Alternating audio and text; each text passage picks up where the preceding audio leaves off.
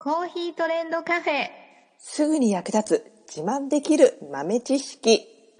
この番組は2006年バリスタチャンピオンのみえちょとコーヒー勉強中、いくちゃんが、いつものコーヒーがさらに美味しくなる話をしています。この番組を聞けばちょっと自慢できるコーヒー雑学やすぐに役立つ最新トレンド情報がわかります。ラジオトークで毎週火曜日お昼の12時からゆるっとお昼休み、木曜日の夜10時10分からはカフェ好き女子の夜会をライブ配信しています。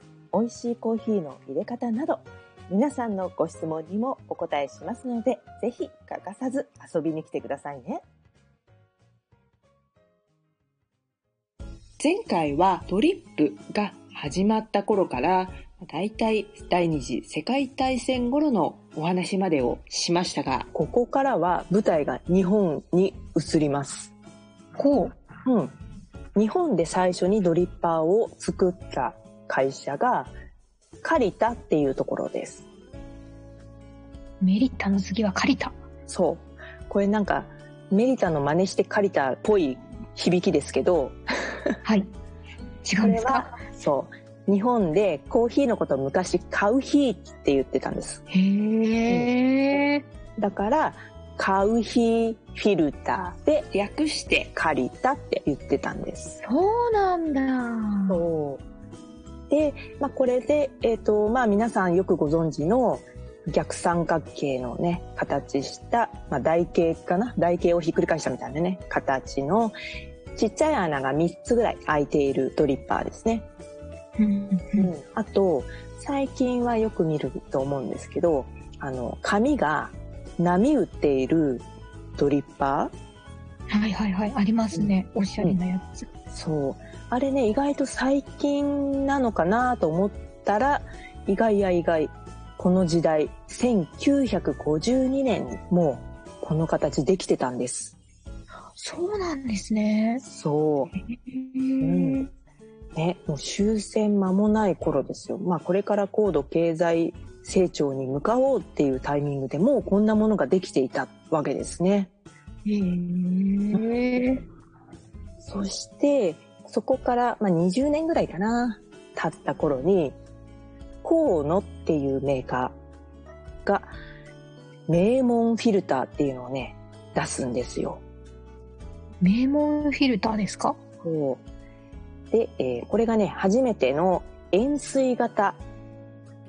今結構メジャーになってる逆三角形で、真ん中に、うん、1円玉ぐらいの大きい穴が1個開いているもの。円錐型っていうのを初めて作ったのが、このコーノっていうメーカーなんですね。へーうん。そう。そして、まあ、この形的にはね、似ているんですが、えー2004年のことですね。もうだいぶ記憶に新しい2000年代に来ますけど、来た来た。ついにですね、えー今や世界中で愛されているハリオの V60 はいはい。というのがここで発表されました。おこれが2004年なんですね。第60ってそんなにうん有名なんですね。そうですね。もう世界中のコーヒーマンたちがこぞって使っている道具だし、とりあえず手始めにドリッパー買おうかなっていう人にまずみんながおすすめするのがこの V60 ですね。今はもう世界のハリオですね。世界のまあこういうね、コーヒーを入れるのが上手な人を決める大会とかでも上位に来る人は必ず使っていると言っても過言ではないメーカーになってます。おーもうそれからはもうもっともっともっと面白いドリッパーをっていうことでここからもっと時代が早回しで進みますほうほうほうほうほうほ2000年代にね発表された主なドリッパーとして2009年に台湾で生まれたのがクレバードリッパーというコーヒーメーカーですう。クレバードリッパー？そうこれはねお湯を一回溜めておくことができるんですうーん。ドリッパーって上から注いだら下からちょろちょろっと出てくると思うんですけど、はい、出てくる穴を塞げるんです。で、ワンタッチでカチャッと開いて、一気に垂れ流すことができるということで、まあ、お湯を溜めたり、えー、流したりっていうのがね、自在に操れるようになった入れ方なんですね。うん、これも結構革命的だったですね。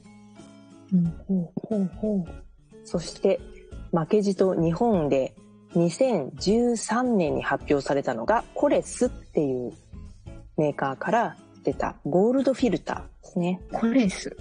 うん。これは純金メッキを施した金属フィルターになっていて、紙を使わないフィルターなんです。だから洗えば、えー、まあ半永久的に使い続けることができるってことですね。そうもうこれを皮切りに金属フィルターもいろんなメーカーさんがねいろんな商品を出すようになったんですね。そうそして、まあ、今一番新しいドリッパーというと、まあ、代表的なのが2015年に発表された折り紙っていうドリッパーがあります。よく聞きます。折り紙ドリッパー。あ、聞きますか？はい。これね、ギザギザが結構ね、カクカクして、本当に紙をね、折って作ったみたいなね、こう、鋭角なデザインなんですけれども、これがね、先ほどもちょっと話に出た、えー、コーヒーを入れるのが上手な人を決める世界大会で、まあ、これを使った人が優勝したっていうのがきっかけで、これも今世界的に有名なコーヒーメーカーになりました。うん、はい。日本の企業って結構あるんですね。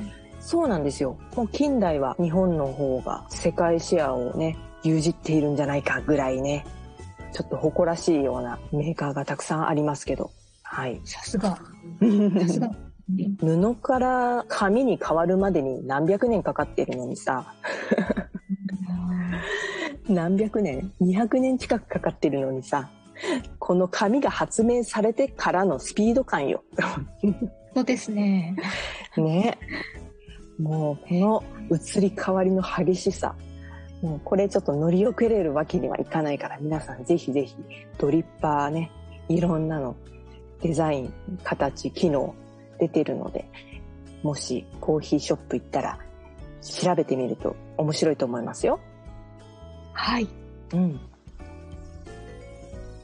最後までお聞きいただきありがとうございました。